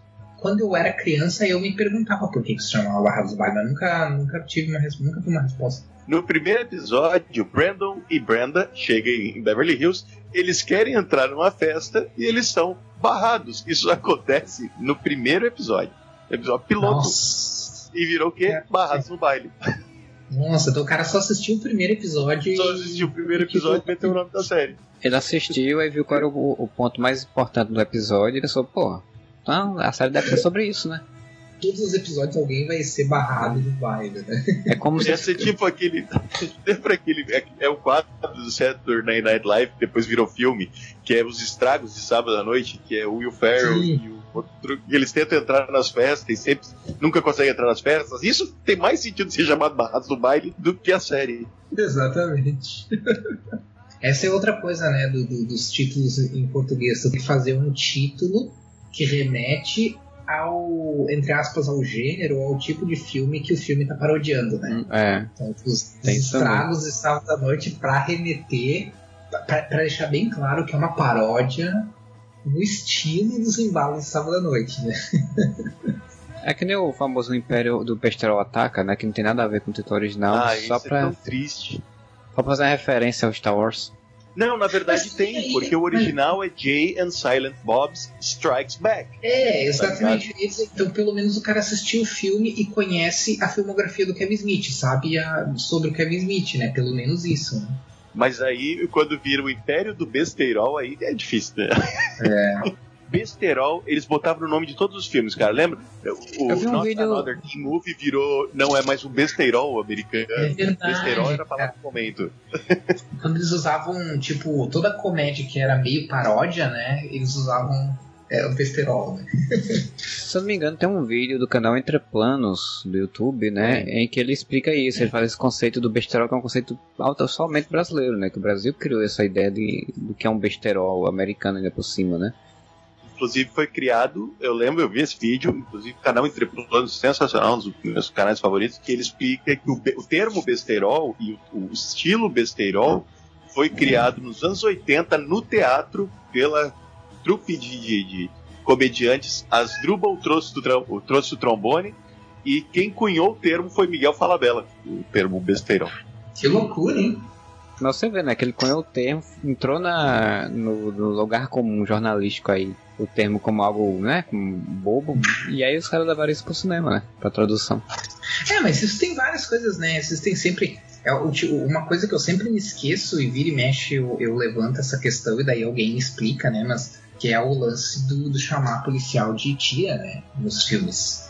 Até onde eu sei, não existe tipo uma explicação engessada, né, de certa, que é essa explicação. Mas uma das explicações mais comuns que eu ouvi a pronúncia, né? Tira, ela se assemelha a cop na hora de falar, né? Ela, tem, ela é curta também, ela, as, as, a, a boca parece que é mais ou menos a mesma coisa, assim, então fica mais fácil do que do que polícia e, e cop é, são palavras muito diferentes em termos de tamanho para tu conseguir encaixar, né? Mas eu nunca me lembro se existe uma explicação do porquê a palavra tira, da onde vem tira, T-I-R-A, sabe? Ah, deve, vir, ela, é deve vir de, de, tiro, deve vir de tiro, né? O tiro é dado pelo tira. Que atira, talvez, é. talvez venha do batira, sei lá. Eu também já ouvi essa explicação, né? Tira, caber na boca do mesmo jeito que copo. Tinha cana, né? Os cana é muito, é muito mais brasileiro do que tira. Aí os cana. Mas é muito informal, né? Se cana. Os, é e tira não é. é mais recente, vamos dizer assim, né? Hum, se ninguém usa tira, então tira não é, não é, não é, informal. É, não é uma gíria. É, é isso que eu digo. Não é uma coisa que se fala, que se fala no dia a dia, ou que se falou em alguma época, eu não sei. É uma invenção. Nem o cinema convenceu a gente a chamar policial de tira. Ninguém fala, olha os tiras. É, é uma gíria exclusiva. Quer dizer, agora eu já não sei, né? Mas na época que a gente assistia coisa dublada bastante, era uma gíria exclusiva da ficção, basicamente. E também foi pro nome dos filmes, né? Um tira da pesada. E ainda bem, né? Eu vou pensar nisso, tipo, é, é, eles usam da pesada no sentido de, de B10, né? De, de, sim, de, sim. E não pesado de peso, né? Porque, tipo, era bem comum nos anos 80. Ah, porque daí você ah, tem, não, aí anos 90, um ninja da pesada, vocês lembram disso?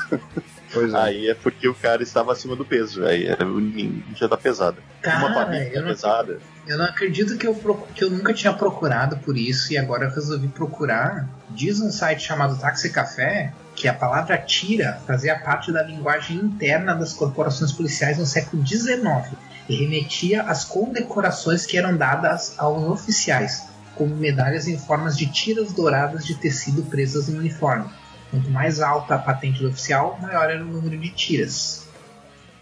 Olha! E daí, e daí que tecnicamente vem. Uh, mas é parte da linguagem militar argentina do século XIX, aqui diz.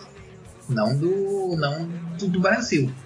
Então foi uma apropriação veio, cultural. É, a palavra veio junto com outros costumes dos imigrantes argentinos para o Brasil. Deve ter sido um imigrante descendente de argentinos que, que deu o nome quando foi traduzir. Eu ainda sou a favor que tivesse usado cana. É muito mais legal. Mas um cana da pesada. Era, um, era uma pessoa. Cana. robô cana. um robô que toma muita cachaça, né, cara? Mas assim, só puxando e, e, não, não se estendendo muito, se não me engano, Hora do Pesadelo também teve um lance desse. Também teve uma série de antologia. Eu nunca cheguei a ver, eu só li curiosidade pela internet e que era a mesma coisa, tipo, cada episódio era um terror e, vamos supor, dentro de um número X de episódios que foram apresentados, chegou a ter uns dois episódios do Fred Krueger, assim, que o Fred Krueger era parecido. Sim, mas, é diferente, mas era diferente porque nesse Fred Krueger era o horror host, ele apresentava ah. os então tinha um, uma conexão. E todas as histórias se passavam em Springwood, que é a cidade de onde tem a tá, Rua Elm, que é da onde vem a história. Sim. Então, a, Ele era então tipo ali tinha uma da cripta. Isso, então ali tu tinha uma conexão. No, no Sexta-feira 13, ou né, a, a, loja do terror, tu não tinha conexão nenhuma. Era só o título. O título era completamente propaganda enganosa, assim. E se, a, se o episódio tinha uma hora, funcionava direito ainda, né? Porque era uma hora de pesadelo. Ah. Isso só pro português, né? Sim, sim, sim. É. No original é Fred's Nightmare, né? Então, era Fred's Nightmares, é, os pesadelos do, do Fred, que também tem a ver, né? Sim, é aí que tá, tipo, pelo menos essa era mais honesta, né? Tipo, era. Era mais honesta. Claro que era uma série inspirada nos filmes, mas que era uma outra coisa, né? Tanto que o primeiro episódio é tipo um prequel do, do primeiro filme. Ele conta como. Ele conta o, julgamento do Fred, uh, como ele foi morto, queimado, coisa assim. Não, não tem tanto lance sobrenatural assim, mas é bem, é bem a origem dele, assim. Nele que daqui a pouco a CW escuta, vai ter Smallville do Fred Krueger também. Vocês lembram, obviamente, da série do Hércules, né? Do Kevin Sorbo. Uhum. Você até comentou que o, o Loki fez os três, quatro personagens no, no Arquivo X, né?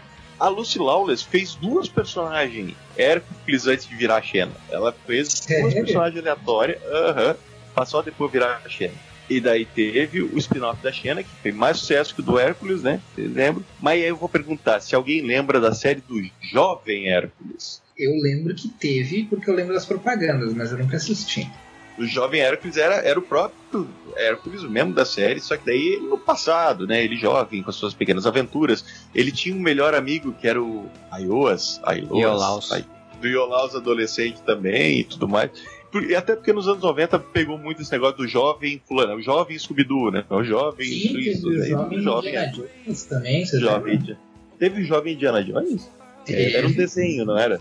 Não, teve um, Não, um filme. teve uma série de TV do Jovem Indiana Jones. É, teve um filme que aparece ele jovem, aí depois eles fizeram uma série, se não me engano. Ó, que é The Young Indiana Jones Chronicles é uma série da franquia Indiana Jones criada por George Lucas e Steven Spielberg. Teve uma série de TV chamada Jovem Indiana Jones que ninguém lembra. E nem de tanto que ó, foi exibido na- na- no Brasil pela Rede Globo no ano de no- 1992. Com certeza na sessão aventura. Intercalado com um seriado que também ninguém lembra, Justiça Final. Que eu achava que era uma adaptação do, do Vigilante da DC, que era. Justiça Era o- final era aqui Lorenzo Lamas.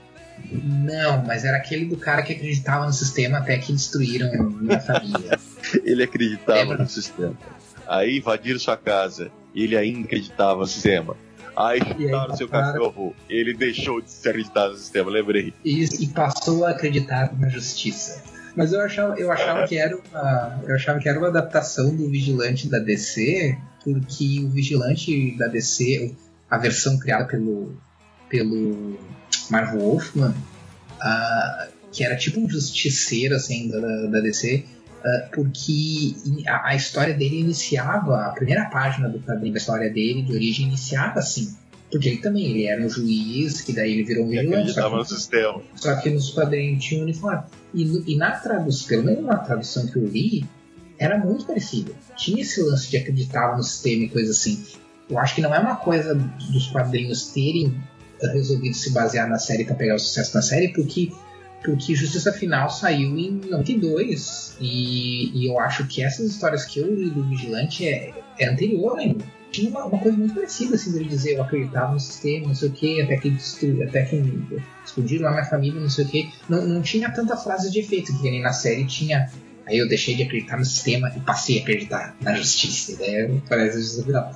Não tinha, não tinha essas frases de efeito, mas, mas tinha uma, um Aqui, né? monólogo muito parecido, assim. E aí eu, na minha cabeça, porque vocês lembram, né? Naquela época a adaptação de quadrinho era fiel, né? Então eu imaginei que talvez fosse, assim. Talvez fosse uma, uma adaptação desse personagem. Mas acho que não era, não tinha nada a ver.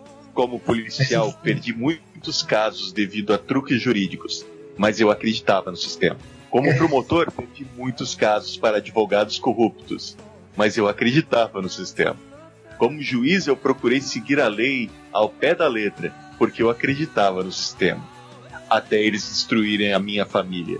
Daí eu parei de acreditar no sistema e passei a acreditar na justiça. A justiça é cega, mas enxerga no escuro.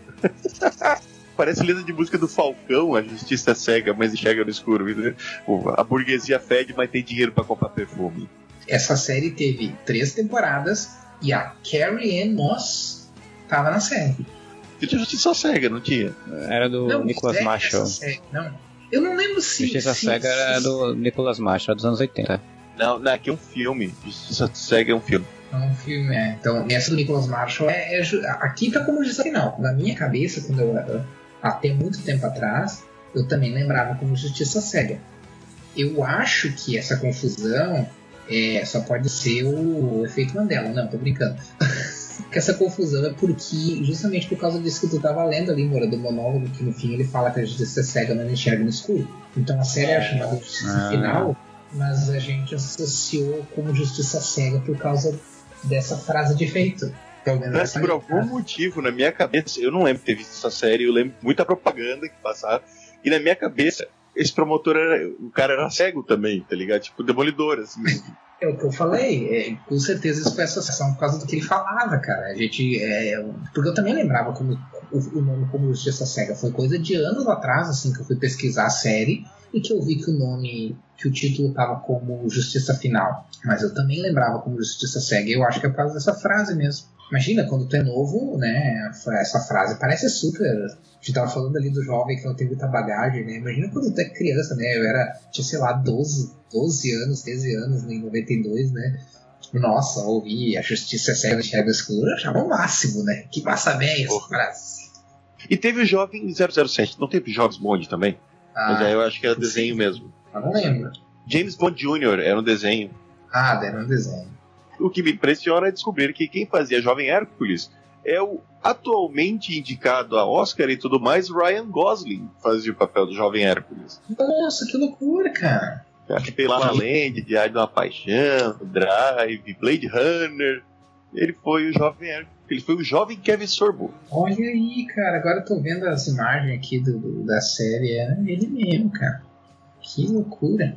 Inclusive, curiosidade que eu descobri esse dia, eu estava aqui pesquisando sobre Jovem Hércules mais cedo, né, pro podcast, e eu descobri que o Kevin Sorbo teve um AVC durante as gravações da segunda temporada de Hércules. Ele teve, ele teve, um AVC que deu mais umas duas complicações, ele perdeu parte da visão, o cacete A4, ele ficou muito tempo ruim durante as gravações.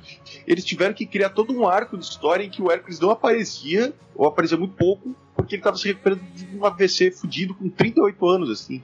Ah, que merda, ah, cara. Eu Pô, lembro que eu, eu, lembro que tem uns episódios que ele tipo é como se ele tivesse sido preso por alguém e Olaus meio que se torna o protagonista da história. Agora eu me sinto mal de ficar criticando ele que ele virou um reaça desgraçado.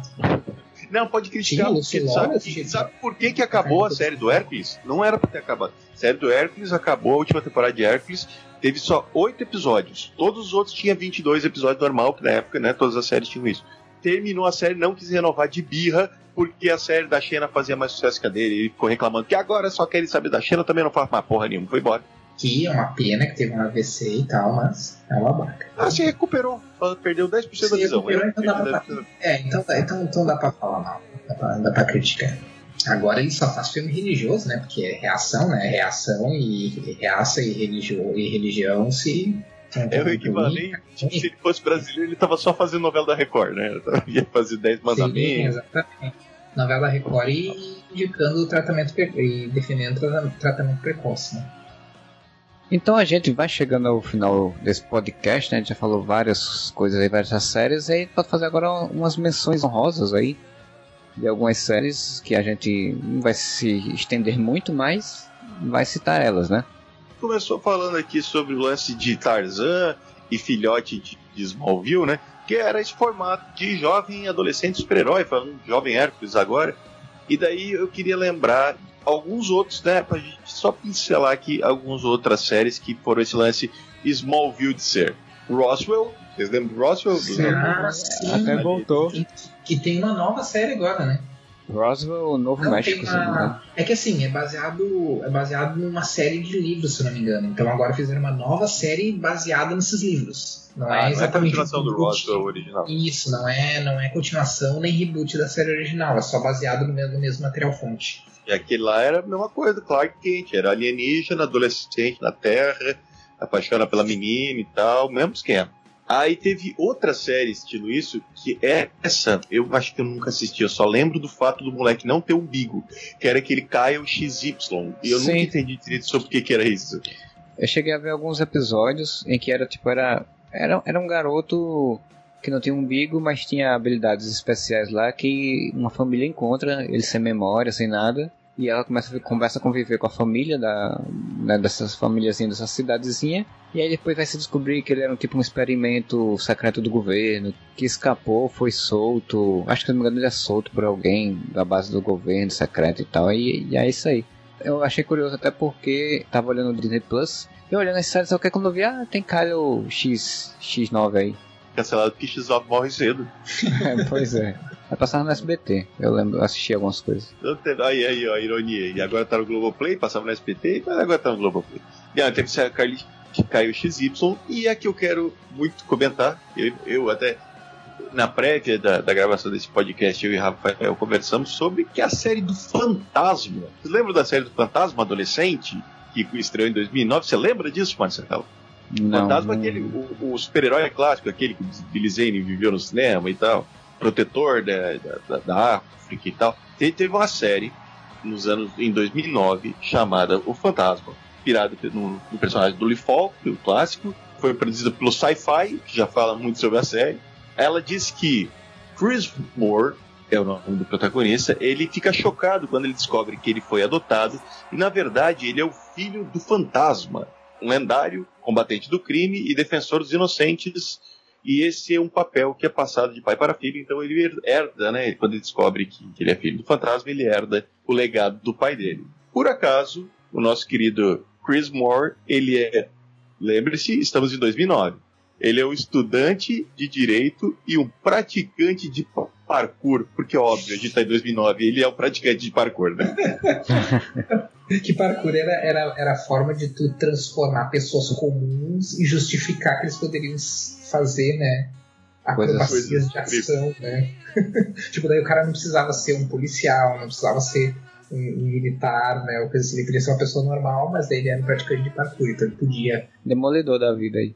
Eu não lembrava dessa série até o, a gente conversar sobre isso hoje à tarde.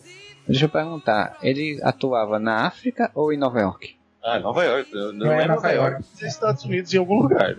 Mas ele era protetor da África, cara. O que, é que aconteceu com o Ah, cara, até o uniforme dele era completamente diferente. Não tinha nada a ver com o uniforme original.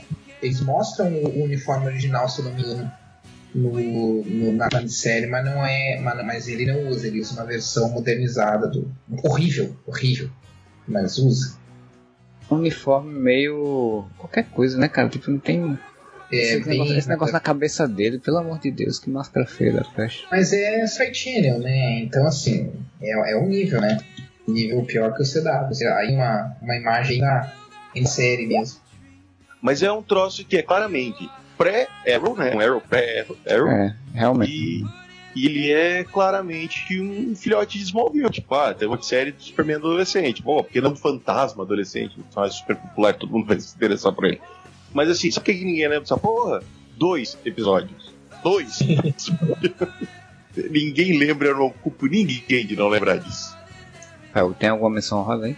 Sim, eu tenho várias. Vou tentar citar meio rápido aqui. Uma delas é Brimstone, não sei se vocês lembram. O Lionel Luthor era o demônio escutem o podcast anterior a esse. O Rafael já falou sobre essa série. Ele só não lembra. Nossa, eu não lembro mesmo. A outra que eu ia citar é a série do Monstro do Pântano, série live action, que durou três temporadas. Então não foi. Não, não, também não foi uma série assim que, que, não, que não fez sucesso. Uma série fez, fez um certo sucesso, mas pouca gente lembra que não seja fã mais hardcore de quadrinho. Um, Inclusive fez mais e... sucesso do que a série do Monstro do Pântano que o DC Universe tentou fazer. É, exatamente. E, te, e, teve uma série animada também que durou acho que seis ou nove episódios, eu não lembro, acho que foi seis episódios. Que, que saiu naquela época que, que tinha vários desenhos ambientais, então tinha Tartarugas Ninjas, tinha Capitão Planeta, daí fizeram um filme do Monstro do Pântano, um desenho do Monstro do Pântano com a pegada ambiental, mas não, não durou muito. A outra é Um Homem Sem Passado, não sei se vocês lembram dessa série era uma série sobre um cara. A premissa é bem interessante, cara. É um cara que chega em casa assim e a mulher dele não reconhece mais ele, ninguém mais reconhece mais ele, não tem a identidade dele, não, não existe e ninguém lembra que existiu. E aí ele, ele tem que correr atrás, descobrir o que, que, é, o que, que tá rolando e tem tudo a ver com uma conspiração, assim, porque daí depois começam os caras atrás dele e tal, tem tudo a ver com alguma conspiração que, que apagou ele da, do mundo, assim bem interessante. A premissa é bem interessante, a série parecia bem interessante, só que foi cancelada com acho que 13, 13 episódios, ela foi cancelada e o cara continuou sem passado, assim. Teve 25 episódios, na verdade, uma temporada 25? só. Nossa! Bom, e na época era isso, era 24, 25 é, temporadas. As temporadas eram, eram grandonas, né? Isso. E, e durou, é, aí durou isso aí então, uma temporada só. Puxando o John Doe também, né? que é com o Dominic Purcell, que ele era um cara que ele acordava pelado do nada, e era o cara que ele sabia de tudo mesmo, menos quem ele era, né? Menos a própria identidade, assim. Daí. Só que era mais procedural, né? Esse Homem Sem Passado eu achava bem mais interessante, porque era bem um thriller de conspiração mesmo, assim. Já o, já o era mais procedural, assim, era que era estilo arquivo X, né? Os episódios eram relativamente contidos, né? Relativamente fechados, mas tinha aquela história principal pegando todos os episódios, né? E, mas eu gostava também, mas também durou só uma temporada. Acabou com um puto de um cliffhanger e eu queria não ter sabido a verdade do, de quem ele é e por que, ele não lembra. criador disse e é bobagem, uma é bobagem. Eu não sei se ele falou isso pra zoar, porque parece muito zoação, mas todas as, as notícias, todos os, os, os sites deram a notícia a sério, assim. Que é que ele falou que quando tu morre, Deus dá todas as, as respostas pra ti, né? Te explica tudo. E aí deu alguma treta, assim, deu algum bug, alguma coisa errada, e ele acabou voltando pro. voltando à vida. E aí, por causa desse bug, e por causa que ele deveria estar morto, ele. ele perdeu a memória. Mas manteve o conhecimento de todas as coisas do mundo que ele ganhou quando ele morreu. Podia ficar sem saber. Porque cada episódio, tipo, lidava com uma tentativa de explicar, assim, né? Então, tipo, uma das explicações era bem interessante até, que era que talvez ele fosse um viajante no tempo, e aí uma das formas do tempo evitar paradoxo é apagar a memória do viajante do tempo.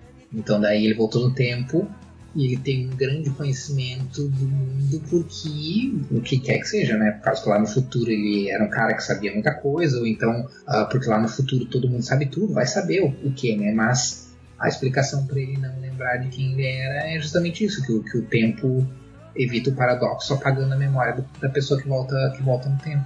Preferia essa, essa explicação, mas tudo bem.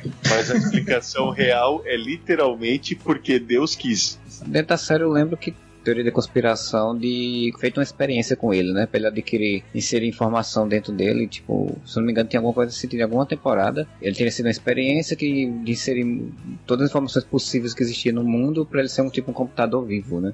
E isso aí acabou fazendo com que ele perdesse a memória. Mas eu acho que é só. É tipo aqueles plots que eles criam na temporada para poder levar a temporada para frente, né? Isso, então, porque cada. Depois porque para.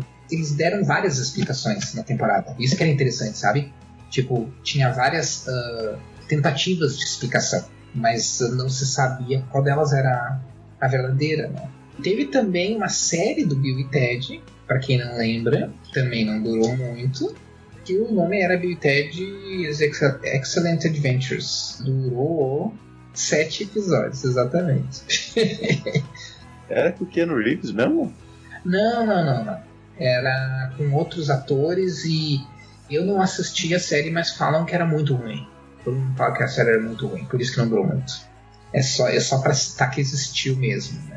lembrar do Sorriso do Lagarto, lembrar de uma série nacional, que na verdade foi uma minissérie, né? Tipo a Ilha do Dr. Moreau, né? Que é, envolvia um médico que fazia experimentos em mulheres grávidas. Não lembro praticamente nada dessa série, mas eu lembro que me marcou muito do finalzinho, quando aparece uma criança numa igreja, uma criança normal com uma cabeça de lagarto, né? Que eu até mandei a foto pra vocês. Assustador, inclusive. Não sei se vocês lembram, mas teve uma série da Bela e a Fera, que a Bela era a Lana do Smallville. A Lana Lang. é o novo Smallville, porque você pega um conceito, Bela e Fera, né? E é, vamos fazer a Fera adolescente, a Lana policial, aí mistura tudo, né? E daí uhum. o Fera bonitão que se transforma no demônio e tal. Porra, vamos botar a Lana Lang, daí vão lembrar do Smallville, vai ser o novo Smallville. É bem isso aí mesmo, o mesmo esquema lá do, do Lost, né? E a série, cara, durou, porque ela teve quatro temporadas, cara. Tem umas séries que duram de uma forma engraçada. Green, que é uma série Não, também de, é... que, que, que, mistura folclore, mistura mitos com procedural, investigação. E é uma série que teve, sei lá, umas, umas 6, 7 temporadas aí, então uma porrada de temporada também. Ah, eu vi bastante de Green, tá? Era, era ruim, mas eu gostava. Pois é, uma série que não é boa, mas vai indo, sabe? Caralho, eu tô vendo as fotos do Bill e Ted aqui da série. Caralho, mano. Parece que os caras estão fazendo cosplay. Na verdade, assim, tu olha o Bill e Ted, é tipo você vê o John Walker de Capitão América agora, né? O carinha com o cabelinho tentando imitar o do, do Keanu Reeves aqui, que vergonha. Meu Deus. Nossa, é muito ruim mesmo, cara. Mas não adianta, né, cara? Não, não dá, né? Cara, e como eles tentaram fazer, tentam fazer isso, né? Ó, Bill e Ted, que eu nem sabia que tinha. Vocês lembram que teve Mulher Nota Mil, até a gente citou no outro podcast. Teve a série do Mulher Nota Mil, que pega os mesmos personagens, só que daí você troca de ator. Porque na época, pô, fazer TV era cair, decair muito, né? Sair do cinema. Mesmo que fosse uns bosta, igual os moleques que fizeram Mulher Nota Mil, eu não topava em fazer a série Mulher Nota Mil. Tinha que chamar uns caras relativamente parecidos genérico. Cara, Patricia de Beverly Hills teve série da Patricia, que daí tinha personagem da Alicia Silverstone, mas obviamente não era a Alicia Silverstone. É verdade, cara. E durou essa série, se eu não me engano, cara. Sim, Cara, é, isso era muito comum, transformar filme em série de TV e usando atores diferentes. Tinha até o Rufus nessa série do, do Bill Ted. Deixa eu ver pra terminar aqui rapidinho. Prometo que eu vou ter. Só falta mais uma. Eu acho que essa eu já citei. Que é John of Arcadia. Acho que eu já citei em outros podcasts, né? Ah, Se você sim, não, acho que eu devo ter citado, porque eu sempre falo dela. É. Acho que a gente já citou sim, mas só pra dar uma sinopse rápida, John of Arcadia era um, era um drama que assim ênfase no drama, onde uma guria achava que falava com Deus e Deus se apresentava como personagens diferentes. Então, cada vez que Deus para ela, ela era uma, ele era uma pessoa diferente. E aí podia ser os mais variados. Podia ser uma criança, podia ser mãe, podia ser uma mulher, podia ser uma pessoa de idade, podia ser branco, negro, asiático. Era super aleatório, assim. E aí Deus aparecia para ela e ficava dizendo para ela fazer determinadas tarefas, assim. E era uma série bem, bem dramalhão mesmo, assim. Mas por algum motivo eu gostava muito dessa série. Eu achava essa série muito boa mesmo, assim. Terminou com um baita de um cliffhanger, assim. cliffhanger que, se eu não me engano, quem aparece é o Capitão do Flash, né? E de Lendas da Manhã. Porque o, o, no caso dela, Deus aparece pra ela dizendo para ela fazer tarefas para ajudar pessoas. E ela descobre que tem uma antítese dela, que é um cara que o diabo aparece para ele dizendo para ele fazer coisas ruins. E aí, é, tipo, daí é que ele vai virar tipo um vilão, assim, né? Na verdade, né, não é para fazer coisas ruins, ele aparece para impedir ela de fazer as coisas boas. É, mas é. eu lembro que ele botou, ele não botou fogo no negócio no último episódio lá. Eu tenho quase certeza eu, eu, gostei, eu lembro que eu assisti essa série, gostei muito, de que ele tava lá para impedir ela de fazer coisas boas. Ela, é, o que ela tinha que fazer, ele ia desfazendo tem uma imagem bem clara assim dele fazendo coisas ruins mesmo, tipo explodindo hospital, coisas assim, mas eu também não lembro. Não lembro de ter uma coisa tão extravagante como explodir um hospital, não, mas era o, o Capitão Frio mesmo do, do Flash, é o que ele fazia, o nome do personagem dele era Ryan Hunter, né? Caçador. Mas enfim, de qualquer maneira é uma série que eu gostava muito, assim, aparentemente eu não lembro tão bem assim, mas ninguém, é uma... Mas o tema do podcast ninguém lembra dessa série. Mas assim, nossa, cara, e assim, não é um tipo de série que eu costumava gostar, sabe? Porque era um absurdo de, de, de, de drama, assim. Era aqueles dramas tipo meu pé esquerdo, assim, sabe? Ela tinha um, um irmão que tinha sofrido um acidente, era paraplégico, sabe? O pai dela era um policial, então, tipo assim, cara, assim, muito ênfase, assim. Mas por algum motivo essa série me pegou, assim, eu curti pra caramba, assim, sabe? como já devo ter falado também em outros episódios, a of Arcadia eu gostava muito porque ela, ela é uma série que tinha essa coisa do drama, mas tinha uma leveza e tinha umas lições morais. Ela era uma série meio família mesmo, né? Saía pela CBS. Como era essa coisa de Deus e tal, era coisa com esse teu meu é, evangel... não evangelizador, mas religioso no sentido de fé, né? E eu gostava muito da série, eu adorava assistir, assistir ela na, na, na TV a cabo. Justamente porque tem um episódio que uma amiga dela falece. Ela deve ter falado isso umas 10 mil vezes pode, aqui no Whatever. Um amigo dela falece e a, a, lição de moral da história toda é isso. Tipo, ela morreu, mas você tem que seguir é, a vida e só lembrando com saudade da pessoa. Tipo, eu achei muito legal assim, a forma como eles fazem esse, nesse episódio que que Deus aparece para ela e faz todo o um negócio de malabarismo com bolinhas para jogar a bola para cima e tal. Tem uma é das cenas mais bonitas assim de série que eu já, que eu já vi, que eu, eu gosto muito. Tentando descobrir aqui, porque eu gosto muito da atriz também, com o nome dela. Ah, é Amber Tamblyn. Amber Tamblyn, exato. Ela, ela uma atriz que ela não conseguiu explodir, como ela pode, depois de ter no Jonah Farcage, ela fez até o Dr. House, mas ela não explodiu, como as pessoas achavam que ela fosse ela explodir. É... Atualmente ela é poetisa, ela faz uns, uns poema lá e tal. Acho que a coisa que ela fez assim, mais famosa foi aquele filme 127 Horas, né? Tá aí na TV, como diretora, como escritora, como atriz, mas não, nada muito famoso. Uma série que eu queria puxar que é também uma série sitcom adolescente, mas com aquela coisa bem família com problemas, que é o Suburgatory, que é uma série é, que tinha na, na ABC. Uma família que era um pai e uma mãe, uma, um pai solteiro com uma garota que é o drama. O pai solteiro que ao encontrar uma caixa de preservativos na gaveta da filha adolescente resolve sair de Nova York e se mudar para um clássico subúrbio americano, onde pretende fazer a, a filha levar uma vida mais tranquila, longe de problemas. e a filha vagamente dessa série. É, ela a, a, era uma garota rebelde e tá história adolescente na cidadezinha, descobrindo nova vida, aquela coisa toda, né? Teve três temporadas. E o que eu acho mais legal, porque eu tava pesquisando, eu vi que a atriz, protagonista, a Jane Levy, ela tá com uma série atualmente, um musical. Ela é uma programadora de computador que descobre que tem a capacidade de ouvir os pensamentos mais íntimos das pessoas como, em forma de canções. Ah, sim. Caraca, que loucura. Zoe Extraordinary Playlist. É, isso, a, a lista a playlist extraordinária de Zoe. Tá aí, já estreou ano passado, tá aí rendendo. E a melhor amiga dela na série, se eu não me engano, a melhor amiga, que a atriz era Carly Chaikin, ela saiu dessa série para fazer Mr. Robot. Fazer uma drogada em Mr. Robot. Foi tipo um pulo totalmente aleatório, assim, diferente. Que é muito boa, por sinal, ela botou falaram que essa falaram que essa Jane eu já vi aí rodando pela internet o fancasting dessa Jane Levy como Batgirl, Barbara Gordon. Sim, já vi também. curti, curti, o, o fancasting. Embora eu prefiro, eu prefiro a Bárbara como oráculo, que eu acho ela completamente apagada como, como Batgirl, mas É, mas um filme, né? O filme não vai ser Oráculo, né? Vai, ser que ser vai ter que ser Batgirl porque é ação. E realmente essa garota tem uma cara de uma jovem Batgirl, assim, né? Com aquela meio ruivinha também. O meu outro, uma sériezinha também, que eu acho que era da CW também, se não me engano, era da Warner Channel na época, que é Jack and Bob, que é uma série que eu acho que realmente poucas pessoas devem se lembrar, porque era uma série que falava sobre é, dois irmãos, em que um está destinado a ser o presidente dos Estados Unidos.